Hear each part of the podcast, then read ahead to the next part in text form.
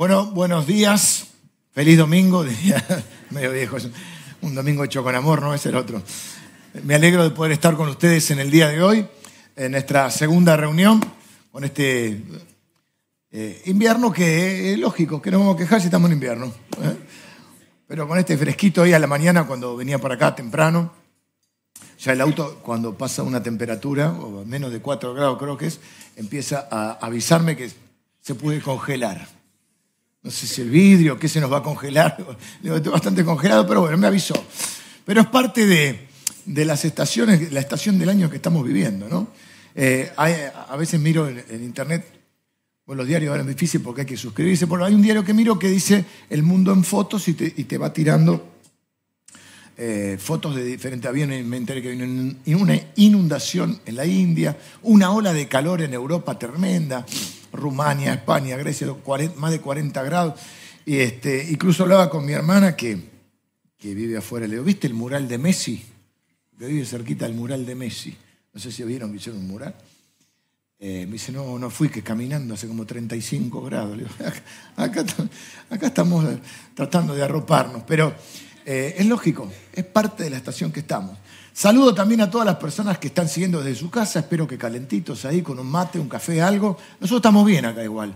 Yo no sé para qué me abrigo tanto, después empiezo a transpirar, ¿eh? como un testigo falso. Pero la verdad es que bueno, tampoco voy a salir remerita. Eh, feliz de estar con ustedes hoy, de saludar también a todas las personas que nos siguen eh, a través de nuestro canal de YouTube. ¿Por qué les decía esto de, la, de las de las estaciones, porque bueno, vamos a comenzar una nueva serie. Esta serie el equipo creativo le puso tutoriales, porque yo le digo, mira, tengo una idea, quiero empezar a responder preguntas que empiezan con cómo. Porque vienen a veces en la vida, por ahí sabemos qué hacer, pero no tenemos tanto cómo, ¿no? Incluso eh, en la vida cristiana, ¿no? Nos dicen, tenemos que hacer tal cosa, deberíamos como cristianos, tenemos que... Y nadie te dice el cómo. Entonces, este, no, nadie no, pero bueno, eh, eh, no es tan habitual. Entonces, Digo, voy a hacer una serie tomando eh, como base el libro de Proverbios, que es un libro de sabiduría. La Biblia, ustedes saben, no tienen por qué saberlo, para eso estamos acá, pero en realidad Biblia significa, eh, el significado que vamos a dar es como una biblioteca. No es, un, es un libro, pero contiene 66 libros. Y esos libros hay diferentes géneros literarios, hay narrativos, históricos, poéticos, proféticos eh, y de sabiduría. Vamos a tomar uno de los libros de sabiduría que se llama Proverbios y en base a ese vamos a buscar juntos, no es que yo tenga la respuesta, la vamos a buscar en la palabra de Dios, algunas respuestas a esos cómo de la vida. Por eso los muchachos le han puesto y las chicas le han puesto a esta serie tutoriales. Ya me acordé cuando ellos me dijeron, digo, un tutorial de YouTube. Claro, porque te me acordé una vez la bomba del, no me, la pileta, la bomba de la pileta, cómo cebar y vos pones cómo cebar la bomba. No agarraba, chupaba aire y no agarraba el, y vos pones y viene uno y te explica todo. Y así tenés tutoriales para lo que quieras. Bueno, de alguna manera, lo que vamos a hacer con esta serie es encontrar esos tutoriales para algunos aspectos de la vida. Cómo construir relaciones, cómo manejar nuestro dinero, em, cómo, cómo, sanarnos de nuestras eh, heridas emocionales. Hoy voy a empezar con uno que es bastante pretencioso. No pretendo encontrar todas las respuestas, pretendo que juntos encontremos algunas pautas y luego cada uno después haga su tarea Hoy va a haber tarea para el hogar. Cosa que no me gustaba de chico la tarea. Oh. Tenía un problema casi con la tarea. Vamos a preguntar cómo organizar la vida. Bueno, la vida, la vida. ¿Cómo organizarnos un poco? Vamos a hacer un poquito, estoy bajando las expectativas, porque cuando vi el título me sonó, ¿viste? ¿Cómo organizarnos en la vida, no? Eh, y pensé en un primer ejemplo con una casa. Vieron que muchos de nosotros somos hijos o nietos de inmigrantes que llegaban y con un esfuerzo tremendo, enorme, la mayoría llegaba con muy poco o sin nada, y con un esfuerzo enorme y tremendo, iban trabajando y fuera de horario haciendo sus casas. Y se compraban el terrenito y se iba haciendo la casa. Yo voy a pedir que nos podamos quedar quietos. Hermanos, siéntense todos los que se tengan que sentar. Así podemos compartir juntos la palabra. Si estamos entrando y saliendo más difícil que ustedes se conecten y yo también. Así que les pido que me hagan este favor. Nos sentamos todos, todos sentaditos, diría la maestra. ¿eh? ¿Eh? Un brochecito en la boquita. ¿eh? Y vamos. Compraba el terrenito, el italiano, el español, el, polaco, y, empezaba a hacer la casa.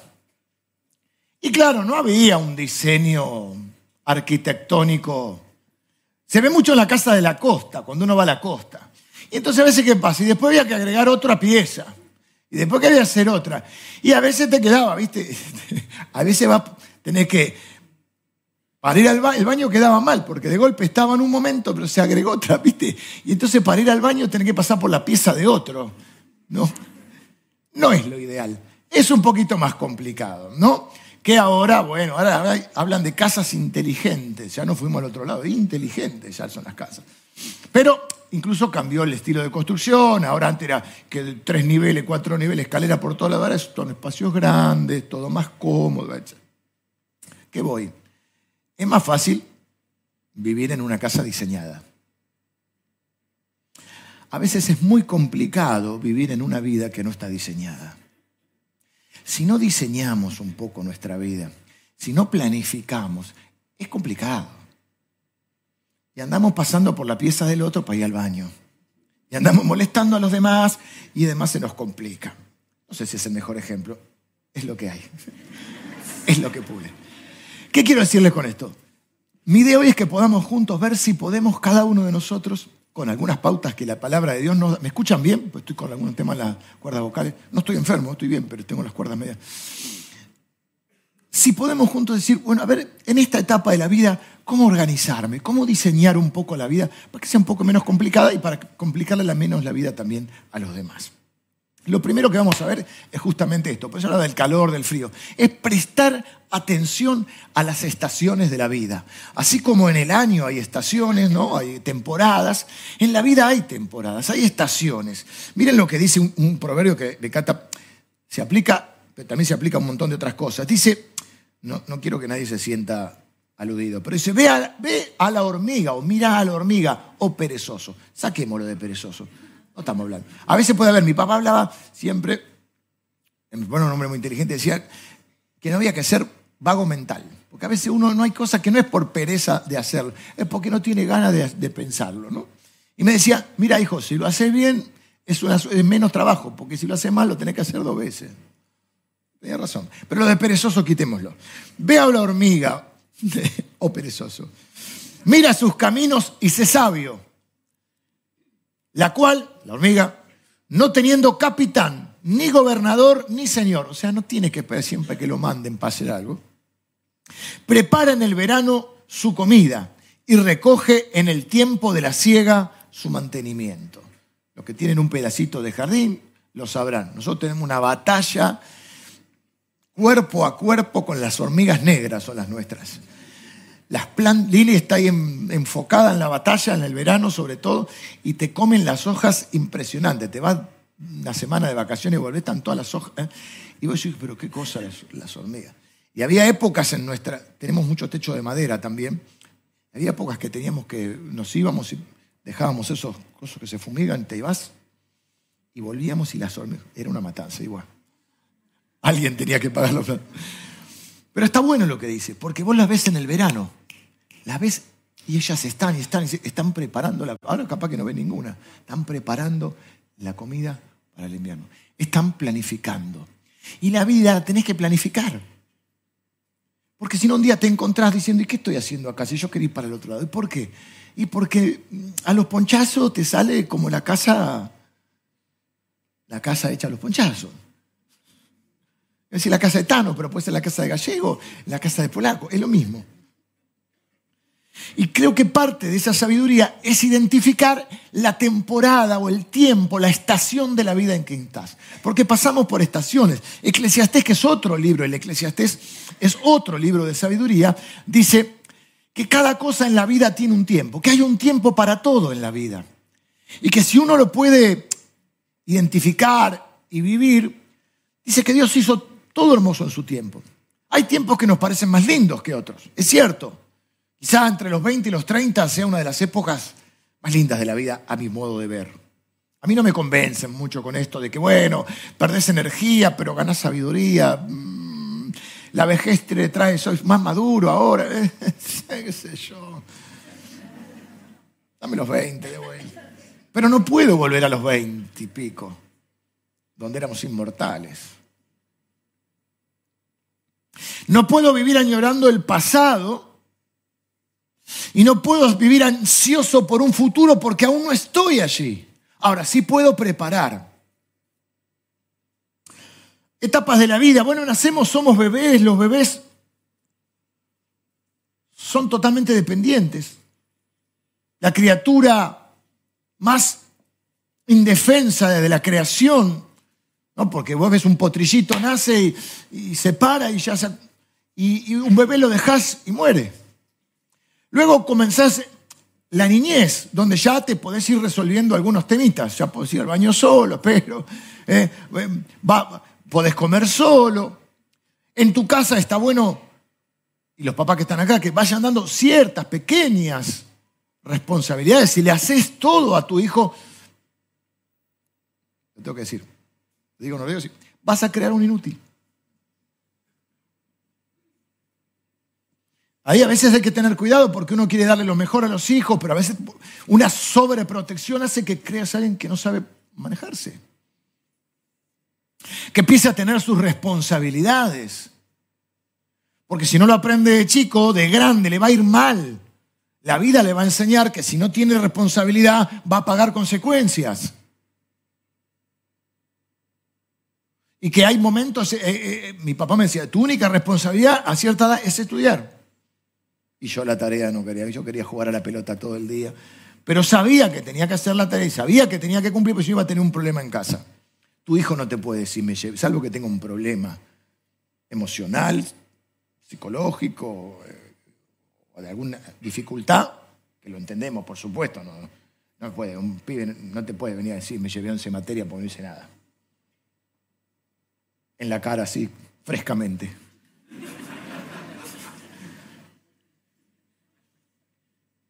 Cuando sea grande, ¿qué va a hacer? ¿Va a faltar el trabajo? ¿Va a faltar el lunes? ¿Va a perder los trabajos? ¿Qué va a hacer? Con su familia va a ser responsable. ¿De va a ser responsable? Y hay muchas de las responsabilidades es hacer cosas que no nos gustan. Luego viene la, la adolescencia, la juventud. Una edad difícil la adolescencia porque para algunas cosas quieren que lo trates como grande. Dicen, ya soy grande, pero para otras quieren ser niños. Diría mi madre también, mucho con mi madre y mi padre porque es parte de mi crianza. Le mando un beso a mi mamá. Eh, querido, esto no es un hotel. Alguien se supone que va a levantar la ropa sucia, alguien se supone que va a lavar los platos, alguien se supone que va a cocinar. Pero a su vez sos grande para que no querés que te digan. Entonces yo le decía, cuando era pastor de joven, le decía a los chicos, si vos querés que te traten como grande, portate como grande. Pero estamos ahí. Entramos a la juventud ya más grande, más adultez donde ya la responsabilidad ah, ya son más grandes y ahí añoramos la infancia de vuelta. Qué lindo volver a ser niño ¿eh? y no tener que eh, afrontar ciertas responsabilidades, ¿no? Y también es una edad distinta. ¿eh? No, no hablo de mis hijos porque están grandes y no quiere que hable de ellos, pero estás en una edad, vos como papá también tenés que entender que es otra temporada de la vida y no lo podés tratar como un niño, aunque añorás cuando era niño y a tu niña la añorás, le querés dar un beso y ya, viste, uno dame, un beso. Pero a su vez siguen viviendo en casa y hay normas y reglas que cumplir. Cuando tengan sus casas pondrán sus normas. Y entonces, pero ya tampoco lo puedes tratar como un niño o una niña porque ya son jóvenes. Y luego viene la adultez, donde, o la juventud adulta, donde ya se van de casa y ya eh, tienen un montón de responsabilidades. Y, a otros, en otra etapa de la vida, les queda el nido vacío, famoso nido vacío. Que al principio es un descubrimiento, ahí depende cómo lo toman. Yo, uy, qué lindo, no están los chicos. Vaya, chicos, el día en casa. Salgan, salgan. Y ya no tenés que, llevarlo a, a natación, básquet, fútbol, taekwondo, inglés, la reunión de la iglesia, eh, hay que venir a buscar a las 12 de la noche. Si no lo venís a buscar acá, lo vas a buscar a Ramos Mejía, a un boliche. Tenés que ocuparte de ello. Y nido vacío. Pero algunos se dan cuenta y se entran en crisis. Ahora que no tenemos los niños, que era nuestro único tema de conversación, nos miramos a la cara y somos dos desconocidos. O no, o puede ser una etapa muy linda si la planificás. Los que son abuelos, la jubilación, bueno, los tiempos difíciles también. La viudez es parte de la vida, la muerte de un ser querido, un familiar. Y el fin del viaje donde nos preparamos para ir a casa con el Señor. Y como leí una vez de alguien que no era cristiano, pero me gustó la frase, una mujer muy grande, una escritora, ella decía, hay un momento en que el miedo se corre y le da lugar a la curiosidad. ¿Mm? Nosotros sabemos, tenemos mucha esperanza, no tenemos miedo, pero hay una curiosidad de cómo será ese, ese mundo eh, nuevo que Dios preparó para nosotros. Pregunta, ¿en qué etapa de la vida estás? ¿En qué etapa estás? Por ejemplo, nosotros enseñamos en la iglesia que el que se esfuerza de joven la pasa mejor de grande. Hay una edad para hacer algo. Nunca es tarde, es cierto. No todos tuvimos las mismas posibilidades, es cierto también. Y en cada etapa de la vida, pero si tenés las oportunidades, tenés que aprovecharlas. Si vos sos un adolescente, un joven, y tus papás te pueden ayudar o te pueden sostener un montón de cosas, aprovecha esa etapa para capacitarte, para aprender. Porque la vas a pasar mejor después, porque vas a tener más herramientas. Parezco viejas, los viejos, pero aprende inglés, querido. Se te abre un mundo de posibilidades. Futbolistas, claro. Te vas así, no me digas porque yo ese, espero que en el cielo haya fútbol así. Yo pago para jugar, ¿viste? Claro, vos ves, yo estaba viendo un, futbolista eh, muy jovencito, 21 años, ya en Europa. ¿De, qué edad jugás, querido? De los cuatro. De los cuatro ahí. Y siempre está el, comentario. En el barrio había uno mejor, pero no se quería ir todos los días a entrenar. Bueno, cosas en, qué estación de la vida. Se produce un gran sufrimiento cuando no aceptamos el tiempo de la vida en el que estamos. Necesitamos aceptar y aprender a disfrutar cada etapa de la vida, que a veces trae desventajas y trae otras ventajas. Por ejemplo, cuando somos niños queremos ser grandes para tener libertad y decidir, porque ya no bancamos más que nuestros padres nos digan lo que tenemos que hacer. Y después resulta que para poder tener esa libertad tenemos que trabajar 10 horas por día, donde ya no podemos ser libres porque ahora no es nuestro padre, sino un jefe el que te dice lo que tiene que hacer. Pero ahora sos libre. Bueno, hay que trabajar, pero... No podemos vivir añorando el pasado ni ansiosos por el futuro. Eso es algo que también hay que aprender porque a mí me, es una de las cosas que a veces un poquito mirando para atrás, digo, tendría que haberlo aprendido antes, y es que en ese ganarle al tiempo, eh, esa ansiedad o ese querer aprovechar demasiado el tiempo también no te permite disfrutar la parte del camino en que estás. Escuchaba un reel, una era medio en broma, pero la canción estaba buena que decía, me olvidé de vivir. Y a veces uno, entre tanto que hacemos, hay una, frase de una escritora que decía, también escritora, escritora, que decía, la vida es algo que sucede mientras hacemos otra cosa. Y se nos pasa, ¿no? Y a veces nos parece que se nos pasa muy rápido. Esta semana estaba buscando unas cosas en la compu. Yo trabajo en una, compu y después paso al iPad. Antes venía con la compu, pero bueno, ahora estoy más cómodo con esto. Y no sé por qué abrí y abrí un lugar y me empezaron a aparecer un montón, bueno, en la parte de las fotos, un montón de archivos de fotos. Digo, claro, uno dice pasó rápido. Cuando miras todo eso, hay una vida ahí en, imágenes. O cuando te hacen el, viste, los, cumpleaños, ahora se, estila celebrar los 40, los 50, ya no sé qué celebramos, que estamos vivos, no celebramos, que llegamos. Y te pasa la foto, y vos ves, viste, la foto de, todas las etapas y los, los, recuerdos que te. Bueno, y decís, che, ¿por qué no lo disfruté un poquito más? Mirá qué bien que estaba eso ahí pero no me daba cuenta que era feliz. Seguramente lo sabés, pero los cambios de, estación generalmente vienen con transiciones.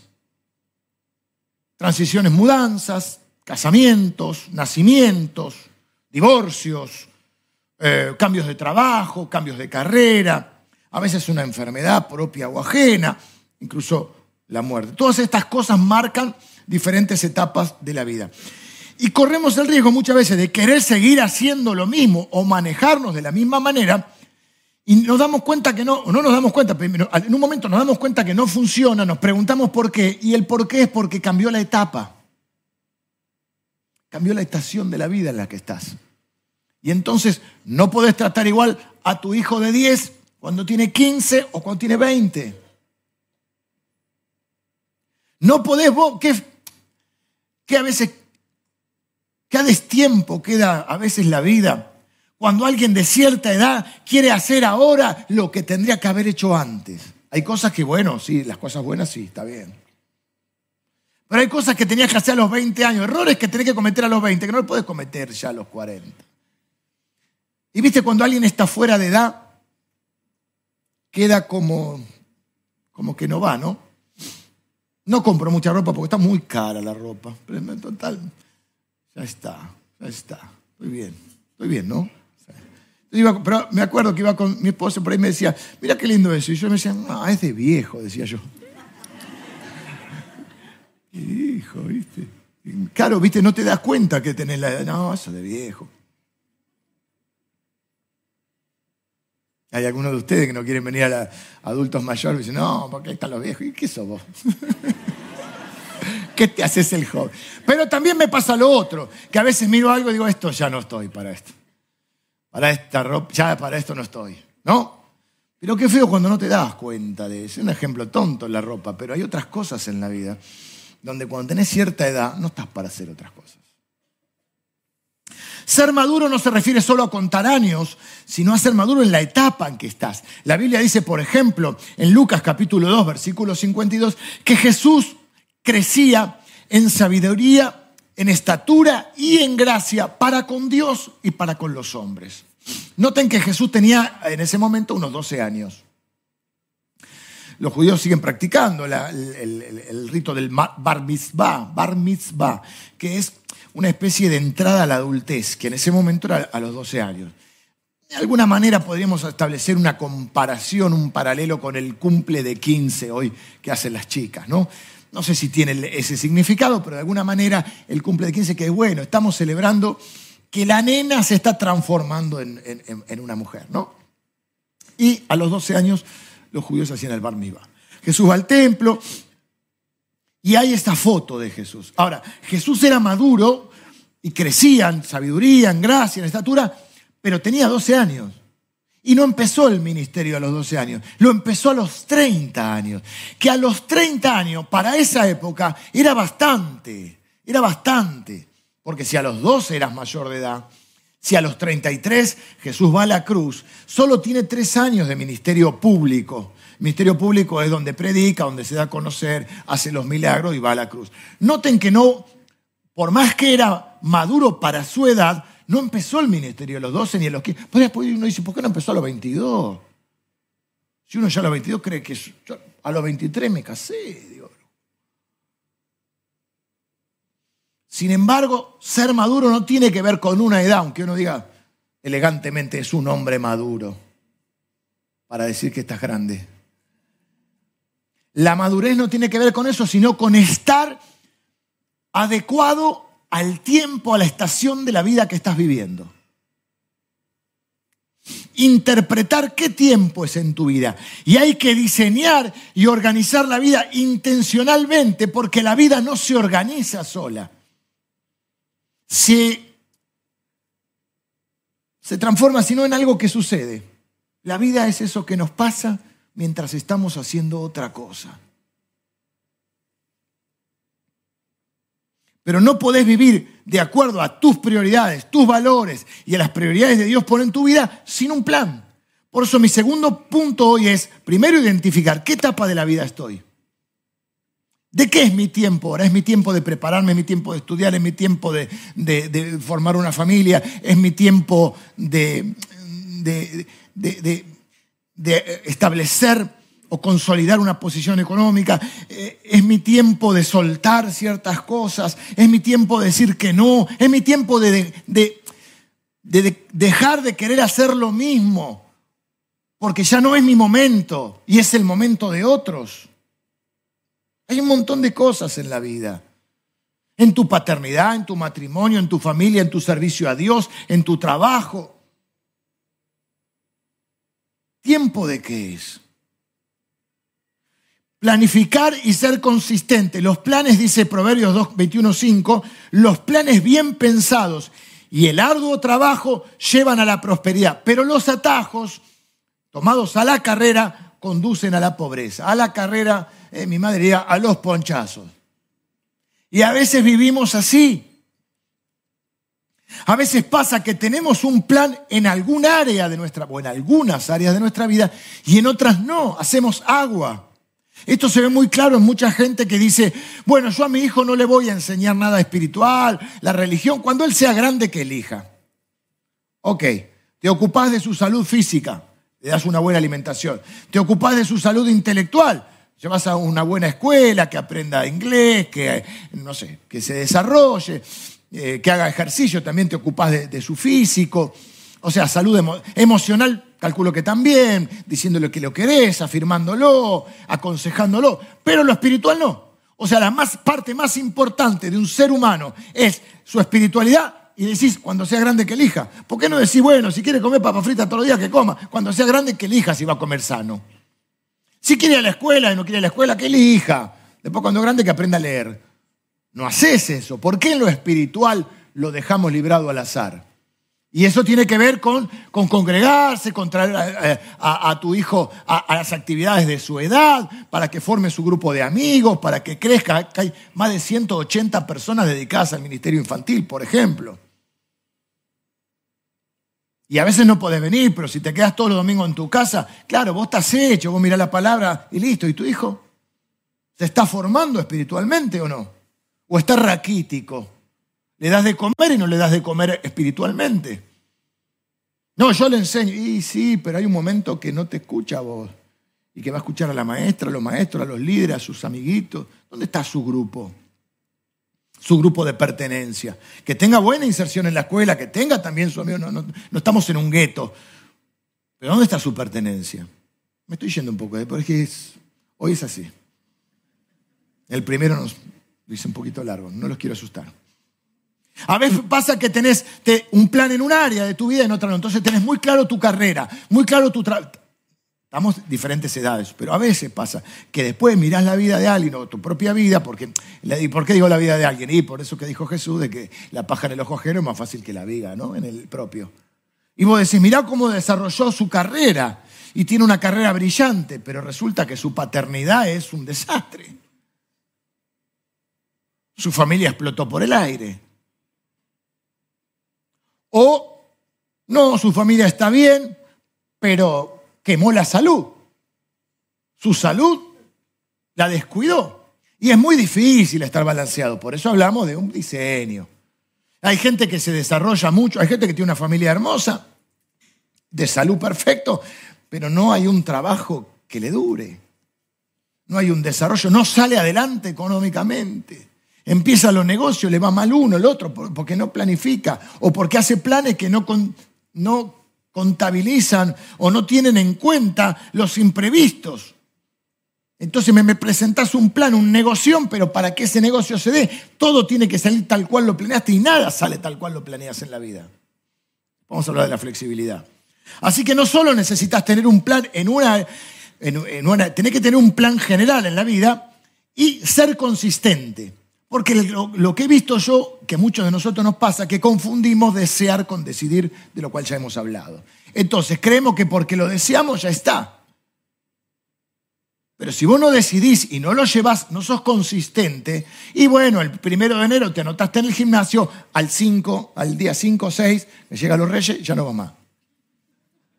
La dieta la empezás el lunes, todos los lunes está empezando la dieta ser un plan y tener, ser consistente con ese plan. Quizás te lo podrías escribir para que entonces deje de ser esas metas de principio de año, dejen de ser las mentiras de principio de año, los autoengaños del principio de año, y se transformen, o las expresiones de deseo, y se transformen en metas, en planes. Después vamos de lo macro a lo micro, después vas organizando. ¿En qué etapa de la vida estoy? Y va bueno, a ver, este, este año que comienza. ¿Cómo es el año? Cada uno tiene que planificar su tiempo. Dice Proverbios 14, 15, el simple todo lo cree, pero el prudente piensa sus pasos. Quiero servir a Dios, quiero estar bien físicamente, quiero formar una familia. Ok, ¿cuáles son los pasos? Yo quiero estar físicamente bien porque estoy acostumbrado a estar bien y cuando no estoy bien me pongo mal. Emocionalmente me pongo mal porque no estoy acostumbrado a estar a sentirme mal o a estar mal. Además, uno no, me importa mucho la cantidad de años, pero creo lo mejor, de mi parte, lo mejor que pueda estar cuando sea grande. Ahora mi mujer me dice, no juegue más al fútbol porque juego con los más jóvenes, vengo con los moretones, me aparecen moretones por todos lados. Y yo, mira, mientras pueda lo voy a hacer, porque me hace bien, pues es algo que, que, después habrá de, tiene que haber un tiempo para hacer a una cosa, por lo menos que, que te guste. Pero para eso, y bueno, y tengo que, por ahí tengo que ir al gimnasio que no me gusta tanto. Pero los que estamos acá, acá veo varios que peinan canas y algunos ya no peinan nada. O lo peinan como puede. O lo agarran de acá y lo tiran para acá. Sí, ¡sac! ¿Eh? Pues te agarra el viento y quedas ahí. Todo lo que estamos. Bueno, ¿qué quieres? Oye, bueno, quiero ver los nietos, quiero ser grande, quiero estar bien. Ok. ¿Cómo vas? Bien. Tres, cuatro días por semana McDonald's. Tres, cuatro litros de eh, eh, eh, gaseosa. Epa, eh. No, lo otro hace bien, una copita. Pero una copita. Ahora vos querés estar bien físicamente. Pero ¿cómo estás comiendo? ¿Cómo estás? Hay que caminar 10.000 pasos por día, dicen los japoneses. los, japoneses son así. ¿Sabes que hacen trampa con eso? Me, me, me, Sí, mirá. Otro trampa. ahora lo voy a hacer. Claro, yo a veces salgo a caminar y me olvido. O a correr y digo, ah, pero yo no, no, no llevé el celular. Lo sacuden así. Sí, me hacen así. son, nos autoengañamos. Eh, camina y lo sacudiste, cuenta pasos. Ahora, todo lo que estamos acá, nos autoengañamos, hermano, no con los pasos, digo en general. Todos queremos llegar bien a, la, no iba a decir la última etapa de la vida, pero la etapa que el cuerpo se va desgastando. Pero estamos comiendo re mal, estamos todo el día o en el sillón, o en la oficina, o en el, o en el auto. No caminamos. Y después, ¿cómo vas a estar bien? Factores de riesgo, tenés todos. Bingo.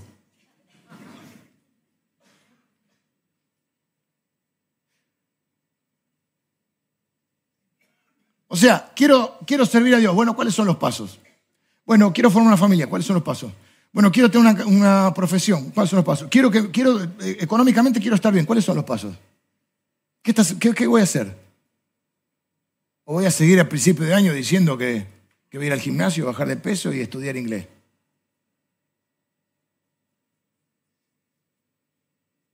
Ser realista, con unas cositas prácticas. Ser realista y considerar las desventajas o los costos. ¿Querés hacer esto? Va a tener un costo. Si hay algo que aprendemos, lo que somos más grandes, es que, a cualquiera lo vas aprendiendo, es que lo que vale tiene un costo. Le puedes llamar costo o inversión, pero tiene. Nada es, bueno, muy pocas cosas son gratis. Y en general las que tienen valor no son gratis. No, no, quiero tener una, quiero tener una buena familia. Bueno, tenés que dedicarle tiempo, querido. Hay un costo, tiempo. Los hijos no salen. Los hijos se crían. Ah, tenés suerte, te salió bien. Bueno, después cada uno toma sus decisiones cuando son más grandes, pero en un momento de la vida sos vos el que lo crió. No es si salió caprichoso o no salió caprichoso. Podrá tener su temperamento, su carácter. No te sale caprichoso o no. Tenés que educarlo para que no sea caprichoso. Y si cada vez que hace un escándalo, vos le das lo que quiere para que no haga escándalo, el mensaje que le estás dando es, cada vez que hagas un escándalo, yo te voy a dar lo que querés. Mira qué linda enseñanza. Hasta que la vida después cuando sea grande le va a dar un par de cachetazos. Y va a hacer escándalo en otro lado y no, no le van a dar lo que quiere. Cuatro años y gobierna la familia.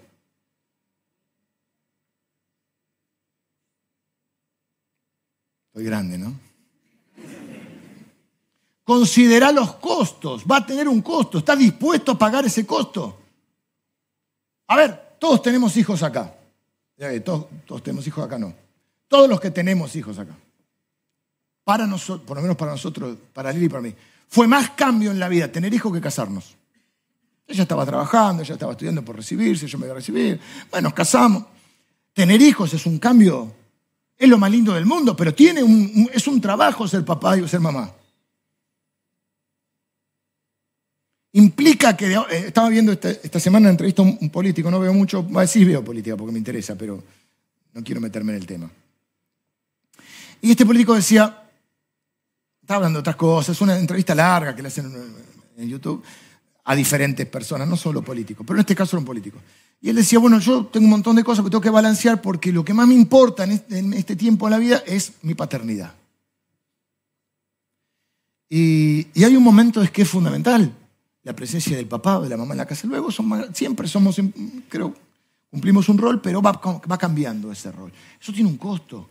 ¿Querés ser papá? Sí. vamos a tener estamos en crisis y vamos a tener un hijo. No, qué sé. ¿Qué te crees que uno que viene a resolver los problemas? No. No es eso un hijo.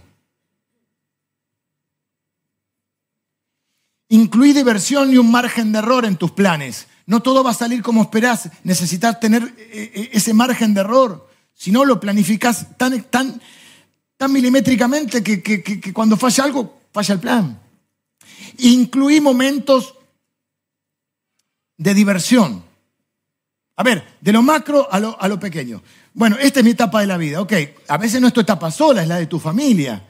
Luego vas a ver este año que empieza. Por ejemplo, les pongo un ejemplo, no es por ser otro referente, pero no tengo otro para poner. O sea, empieza el año. a mí no me gusta enero para tomarme vacaciones, porque va todo el mundo. Y de grande me estoy volviendo más fóbico con la gente. Y donde voy de vacaciones hay dos millones de personas, por decir. Pero tengo que ir en enero porque en la planificación familiar a todos nos conviene enero. Febrero yo tengo un montón de trabajo en la iglesia planificando todo el año. En febrero y marzo, marzo este año matado estaba de trabajo, pero febrero me tenemos que reunir con un montón de líderes, con un montón de personas planificando el año.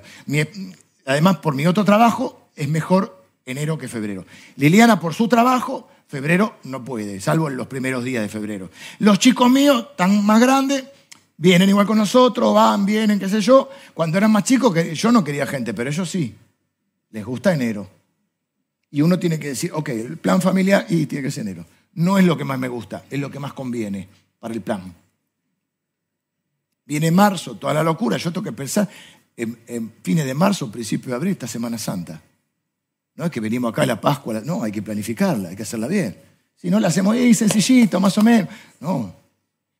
Es la fecha más importante junto con la Navidad de la cristiandad tenemos que predicar el Evangelio, tenemos que hacer un montón de cosas todo el año, pero son fechas trascendentales. Hay que planificar el calendario. Tengo que ver el resto del invierno, donde hay mucha actividad en la iglesia, porque el verano eh, frena un poquito, donde tengo que ver en mi trabajo cuáles son las... A veces tengo que salir de, Buenos Aires, cuándo tengo que viajar, cuándo tiene que hacer Lili sus, sus cosas, nuestros hijos, cuáles son las etapas de nuestros hijos. Y así les pasa a cada uno de ustedes. Si tienen hijos chiquitos, tienen que pensar en las vacaciones de invierno. Porque por ahí eh, trabajan los dos, pero en vacaciones de invierno no puede agarrarte eso. Bueno, se lo tiramos al abuelo porque no planificamos nada. Los tiempos de ocio hay que planificarlo, las vacaciones. Mirá, pequeñas tonteras, ¿o no? Si vos querés ir a algún lado y reservás un mes antes, te sale tres veces más que si lo, si lo reservás seis meses antes. No puede ser, bueno, puede, cada uno hace lo que quiere, pero si vos llegás a, enero y querés ir a alquilar ahí, salvo que lo hagas sobre la fecha, que esa es la otra estrategia. Pero bueno, pero es una estrategia, pero está pensado. ¿Vas a hacer un viaje al exterior a algún lado? Si podés, o al interior, no importa. Tenés que tomar un avión. Y bueno, te digo, seis meses antes el pasaje vale un tercio. Vas a comprar, en marzo ya sabemos que empiezan las clases, ¿sí o no? Sabemos que empiezan. Y vos vas a comprar los útiles en marzo y te van a, arrancar la cabeza. Comprarlo en noviembre. No, porque no hay, porque vivimos en la urgencia. Comprar los cuadernos, la mochila, comprarlo en noviembre. Lo vas a comprar en marzo. Y aparte en marzo, ay, estamos todos locos. Ah, y ya sabíamos que empezaba la clase.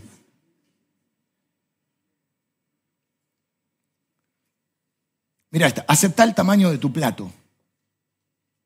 Hay personas que quieren hacer todo y no se puede hacer todo. Todo y todos son importantes, pero no todo es igual de importante.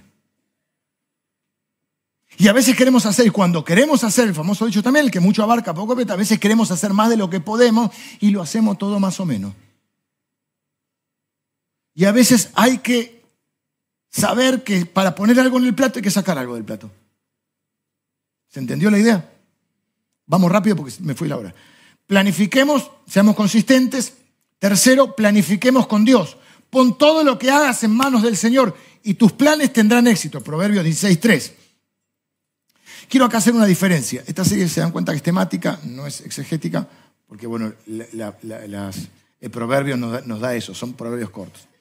Quiero hacer una diferencia entre valores y prioridades. A veces tenemos valores, pero no son prioridades. Valores es lo que desearías hacer, es lo que muchas veces enunciamos, es lo que queremos. Prioridades es lo que realmente hacemos. Si no está tu tiempo y tu presupuesto, puede ser que sea un valor, pero no una prioridad. ¿Cuáles son tus prioridades de planificación? Todos diríamos, Dios es prioridad. Bueno, todos no, pero muchos diríamos Dios es prioridad. Ok. Vamos a ver cuánto tiempo y presupuesto tiene Dios. ¿Cuál es tu contacto con la palabra de Dios fuera de, esta, de estos 45, 50 minutos? Que si es una hora ya es largo. ¿Cuál es tu contacto semanal con la palabra de Dios? ¿Cuál es tu contacto directo con Dios, tu oración? Cuando le preguntas a Dios, no solamente que le pedimos, ¿qué hago Dios con esto? ¿Cuáles son, tus, planes para esta etapa de mi vida? Todos diríamos que es prioridad. ¿Está en tu tiempo? Puede ser un valor, no una prioridad.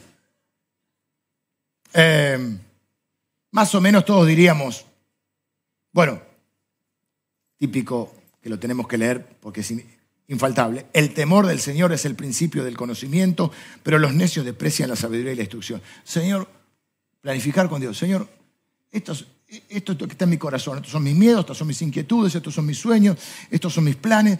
¿Qué te parece, Señor? ¿Cuáles son tus planes? ¿Qué etapa? Ayúdame en esta etapa. No nos dejaste el Espíritu Santo para que nos guíe a toda verdad. Tenemos la palabra, tenemos la oración. Conozco un pastor muy amigo mío que él me enseñó esto y, he visto que lo hace, no solo lo dice porque eh, coincidimos en una semana de trabajo y él después tomó esos días para eso. Se toma uno o dos días, no sé cada cuánto, pero periódicamente se toma uno o dos días donde él se retira con el Señor, con su música, con la palabra y deja que el Señor le hable para conocer la voluntad de Dios para ese tiempo de su vida. Y me dijo, cada tanto hace esto, tómate uno o dos días, andate solo, busca al Señor. A veces ya lo tenés que hacer luego, primero solo y después como familia, porque vos tenés que juntarte, como te digo, vamos de lo macro a lo micro. Primero tenés la vida, la etapa de la vida, después tenés el año. ¿Qué vamos a hacer estas vacaciones? Hay, que crear recuerdos. ¿Qué es lo más lindo cuando miro para atrás? Los recuerdos que tengo con, con, ustedes, con la familia, los momentos que pasé, los viajes que hicimos, las vacaciones, los tiempos que pasamos juntos. Eso requiere una planificación. El viernes tuvimos reunión de matrimonio, nos reímos un montón y aprendimos algunas cosas. Y entre esas cosas, eh, yo comentaba en un momento, eh, una cosa que leí, no quiere decir que sea así, pero me sirve el ejemplo. Decía que la forma, nunca hay fórmulas, pero o el secreto, a mí me, encanta el secreto de tal cosa, la fórmula, los 15 pasos, y qué sé yo, este es difícil.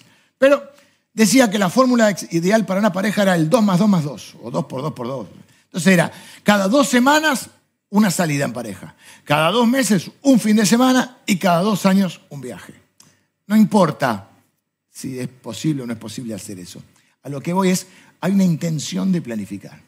Hay una intención. Y vos tenés, ¿cuánto hace que no te juntás con tu esposa, con tu esposo? Decís, che, ¿qué vamos a hacer este tiempo?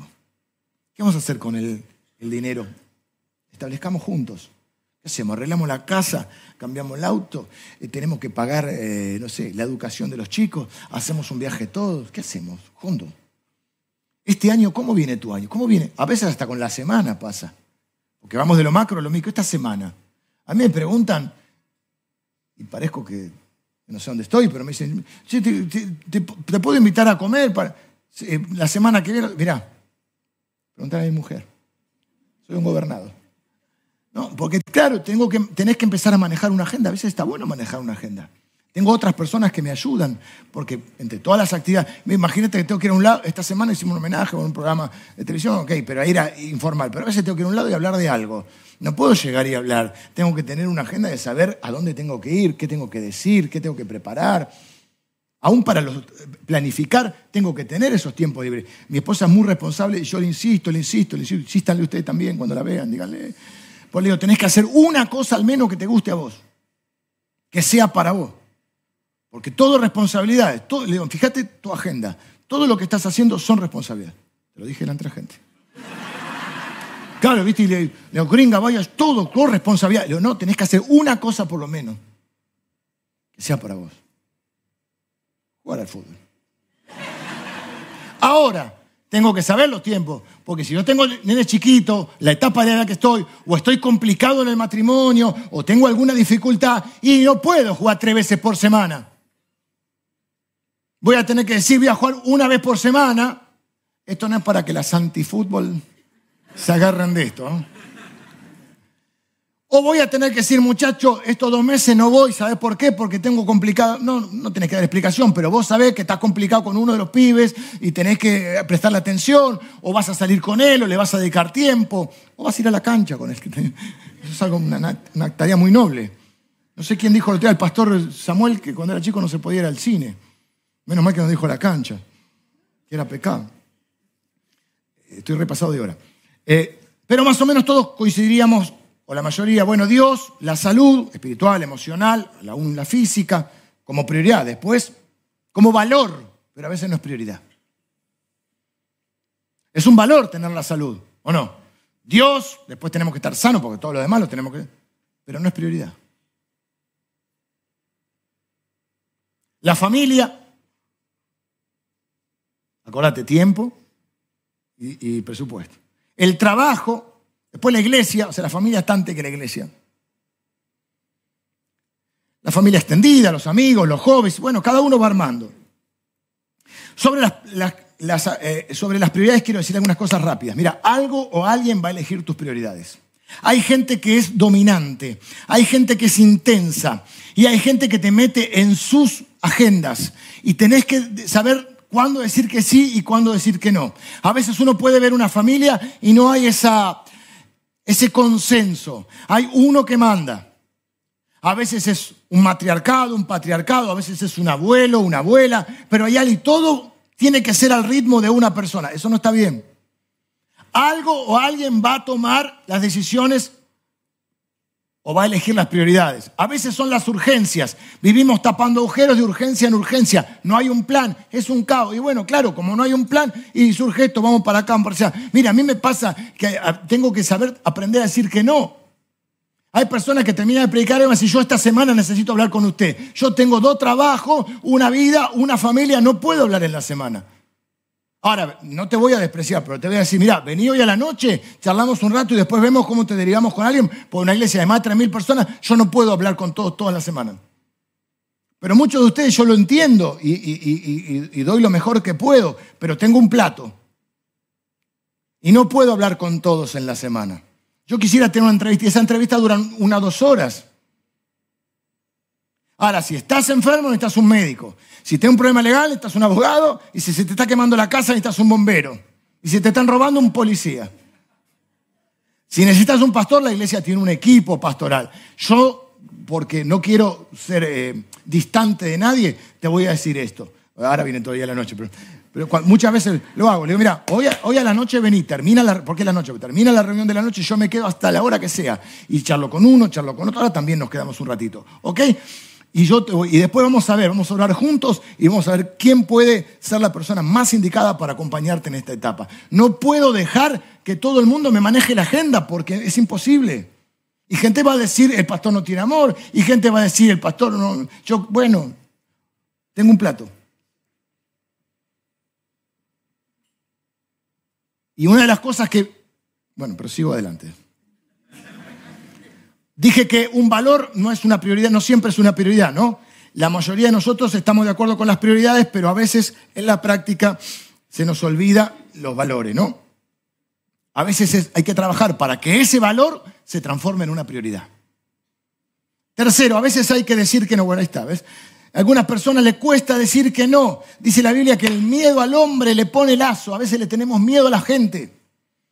No queremos defraudar, no queremos desilusionar, no queremos que alguien nos critique, no queremos que alguien hable mal de nosotros. Yo sé que pago un costo, cada uno de ustedes lo paga también en su vida, al tomar decisiones porque no podemos agradar a todo el mundo. Y cada, viste que dicen Dios te ama y tiene un plan para tu vida. La gente a veces te ama, a veces no, pero todos tienen un plan para tu vida. Todos saben cómo el pastor debería manejar la iglesia. Todos saben lo que el pastor debería predicar, lo que debería enseñar, lo que debería decidir, lo que, eh, cómo manejar el presupuesto, cómo manejar la... Todos saben, o todos tienen un plan. Y yo no puedo conformar a todos. De entrada entendí que mi única salida era tratar de ver, por supuesto, escuchar consejos, sí, pero en un momento, con la honestidad espiritual e intelectual, decir, esto es lo que creo de Dios, voy a tratar de quedar bien con Dios, porque si no voy a tratar de quedar bien con todo menos con Dios. Porque no se puede conformar a todo el mundo, ni Dios puede. Entonces yo sé que al tomar decisiones es antipático. A veces son decisiones internas donde hay que hacer mover personas de lugar. Las personas no quieren que las muevan de lugar. Las personas no quieren cambiar de función. Las personas no quieren, sienten que, a ver, sienten que a veces se amenaza su lugar, su valoración. Y uno tiene que ver que por encima de eso está el bien común. Por supuesto, no hay mi intención ni la de nadie herir a nadie, pero el bien común a veces hace que uno tenga que entender que hay cambios. Yo mismo tengo que entender, ser muy finito con la etapa de la vida que estoy. Se lo dije, la iglesia envejece con el pastor. Si el pastor no entiende esto y no trabaja con niños y no trabaja con jóvenes y no trabaja con otros líderes, la iglesia va a envejecer conmigo. Ya no soy el pastor joven, ahora soy maduro. Maduro es elegante, ¿no? Y lo he visto, y ustedes no han visto cómo organizaciones, iglesias, lo que fuera, envejecen con sus líderes. Y no hay. Entonces uno tiene que saber en qué etapa de la vida está. Y no hay que resentirse tanto, hay que, miren, dos cosas. Todo y todos, o todos y todo es importante, pero no todo es igualmente importante. Hay que establecer las prioridades. No puedo resolver todos los problemas de todas las personas. Necesito firmeza y flexibilidad, usted también. Firmeza para ser consecuente con los planes que uno ha hecho. Flexibilidad para entender que las cosas cambian y que uno tiene que reaccionar a esos cambios. Y mejor accionar que reaccionar. Entonces saber que hay un momento en que voy a tener que cambiar de función, de tarea y que mi valoración no está en lo que hago, sino en lo que soy para Dios. ¿Saben lo que cuestan los cambios? una simple cosa que uno quiere cambiar, cómo hacer de determinada cosa, que lo hicimos mal, que nosotros no valemos, que lo nuestro no es importante. Sí, pero se necesita cambiar. Se necesita, se necesita lo que sirvió para una temporada, por ahí no sirve para otra. Y flexibilidad porque dice Proverbios que podés hacer todos los planes que quieras, pero el propósito del Señor prevalecerá. También hay otro proverbio 16.9 que dice, podemos hacer nuestros planes, pero el Señor determina nuestros pasos. Si no tenés firmeza, vas a tener dificultades para hacer ajustes y hacerle frente a los cambios. Eh, si solo tenés firmeza, perdón, te van a costar los cambios. Y si solo tenés flexibilidad, tu vida va a ser un caos. Termino, vengan los músicos, tengo que terminar. Me quedo media prédica afuera, pero bueno, le voy a dejar tarea para el hogar. Juan capítulo 5, Jesús dice, las obras que el Padre me ha dado para que las cumpla son las mismas obras que estoy llevando a cabo. Estoy leyendo una traducción eh, más actual. Las obras que el Padre me ha dado para que las cumpla son las mismas que estoy llevando a cabo. Esta es una declaración tremenda. Jesús está diciendo, estoy haciendo lo que tengo que hacer, estoy haciendo lo que el Padre me dio para hacer. Y cuando termina su, su ministerio y su vida en la tierra, previo a la cruz, Jesús ora, en la oración de Juan 17, creo que, que dice, Padre, he acabado la obra que me diste que hiciera. Terminé la obra. Ahora, si uno mira la, esto quiero resaltar, si uno mira la vida de Jesús, Jesús, noten que no sanó a todos, no alimentó a todos, no ministró a todos, sino hizo lo que el Padre le dijo que hiciera. Es difícil. Es difícil conocer la voluntad de Dios, es difícil estar plenamente. Algunos cristianos hablan de estar en el centro de la voluntad de Dios. Yo digo, mm". ¿viste? sí.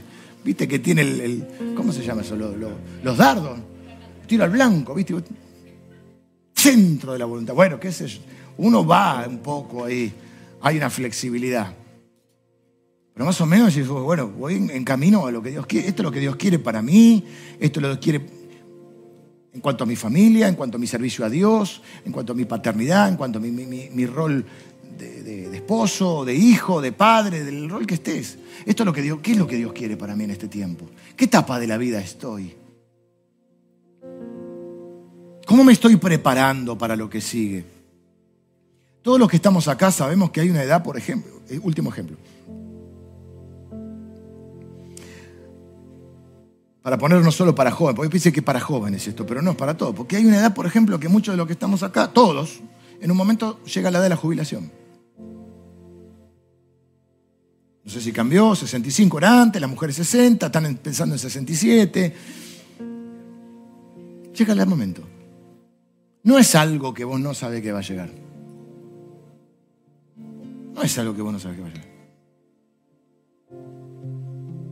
Hay que prepararse. ¿Qué voy a hacer? ¿Cómo voy a vivir? Voy a tener, obviamente voy a tener que reducir gastos porque las jubilaciones. ¿O no? Así cada etapa de la vida. Estoy de novio. Bueno, ok, ¿cuándo me voy? ¿Cuándo, ¿Cuándo pienso casarme? Tenés que preguntarle al otro. Un detalle. Se habla de eso. ¿Y los hijos van a venir enseguida? ¿O no? Vamos a esperar, porque para casarnos están ocho años nosotros sin hijos. No añoréis los tiempos pasados. No, son un tesoro los hijos que tenemos. Pero nos tomamos el tiempo, ok.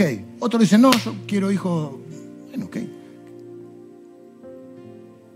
Y a veces Dios en su cosa puede decir llegó, pero qué bueno si vos podés planificar tu vida, ¿no? ¿Dónde vas a vivir? ¿Qué vas a hacer? ¿Qué Dios quiere para tu servicio en la iglesia? ¿Qué rol ocupa Dios? ¿Qué rol ocupa su palabra? ¿Qué rol ocupa su voluntad? ¿Es un valor? ¿Es también una prioridad o solo un valor? Jesús hizo lo que el Padre le dijo que hiciera. Tremendo. Yo no sé si podré llegar al final de mi vida y decir, Señor, he hecho lo que me diste que hiciera. Tremendo. Pablo lo dice también. Señor, he acabado la carrera. He peleado la batalla, he acabado la carrera, he guardado la fe. Te dejo este, esta última tarea. Efesios capítulo 2 dice que Dios preparó de antemano las obras para que nosotros las llevemos a cabo. Dios ya preparó las obras, hay que llevarlas a cabo. Entonces, si Él las preparó, ¿a quién hay que preguntarle? Al que las preparó. Entonces, preguntas como, Padre, ¿qué crees que haga? ¿Cuál es tu plan? ¿Para mi vida o para este tiempo de mi vida? Empecemos hablar con el Señor. Señor, estos son mis miedos, porque por ahí tus planes me dan miedo por esto, estas son mis incertidumbres, estas son mis dudas, no sé si podré con esto, podré con lo otro. Señor, ¿con qué cuento para esto? Nadie, dice Jesús, nadie va a ir a una batalla sin saber qué ejército, sin contar a los soldados propios y ver cuántos son los, contrarios. Nadie va a edificar una casa sin saber el costo. ¿Por qué lo hacemos en la, en la vida?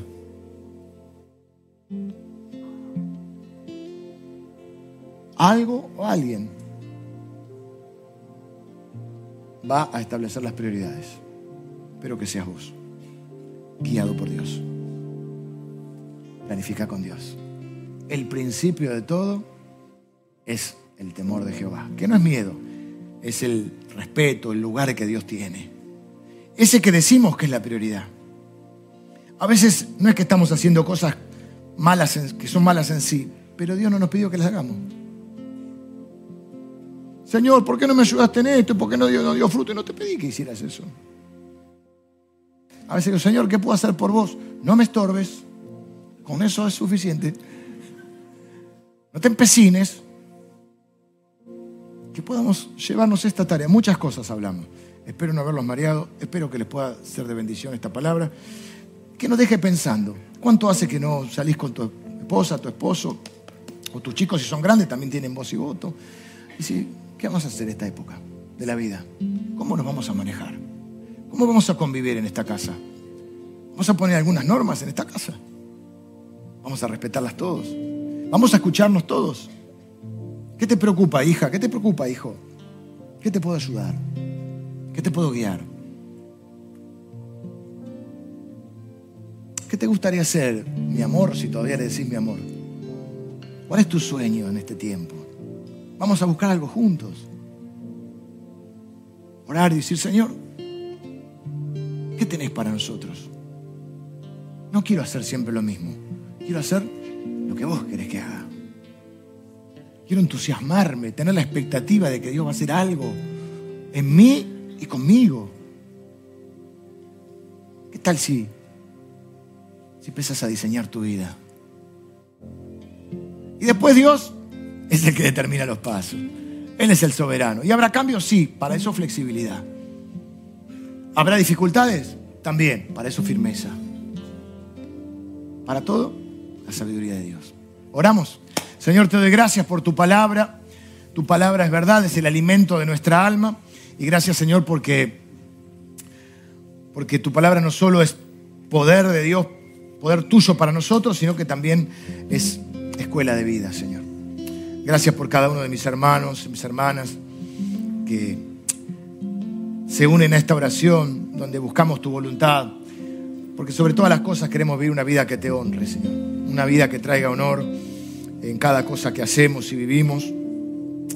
Y necesitamos tu, tu dirección, tu sabiduría. Y por supuesto tu ayuda y tu poder obrando en nosotros y a través de nosotros para poder hacer como el Señor Jesús las obras que preparaste de antemano. Señor, que podamos decir, Señor, estoy haciendo lo que querías que hiciera.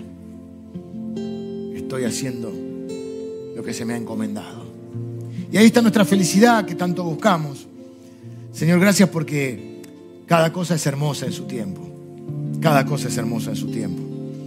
Y Señor, danos la sabiduría para poder contar los días de tal, los días de tal manera Señor, que traigan alegría a nuestro corazón y bendición a quienes nos rodean. Señor, que podamos ser una bendición para cada persona que se cruce en nuestro camino. Gracias, Señor, por tener, por tenerte en nuestra vida. Son la bendición más grande, la prioridad y el valor. Y Señor, que, que nos ayudes también a establecer esos valores y esas prioridades porque en verdad queremos honrarte, Señor. Yo bendigo a cada persona que se une a esta oración en el nombre de Jesús. Amén. Amén. Que el Señor les bendiga.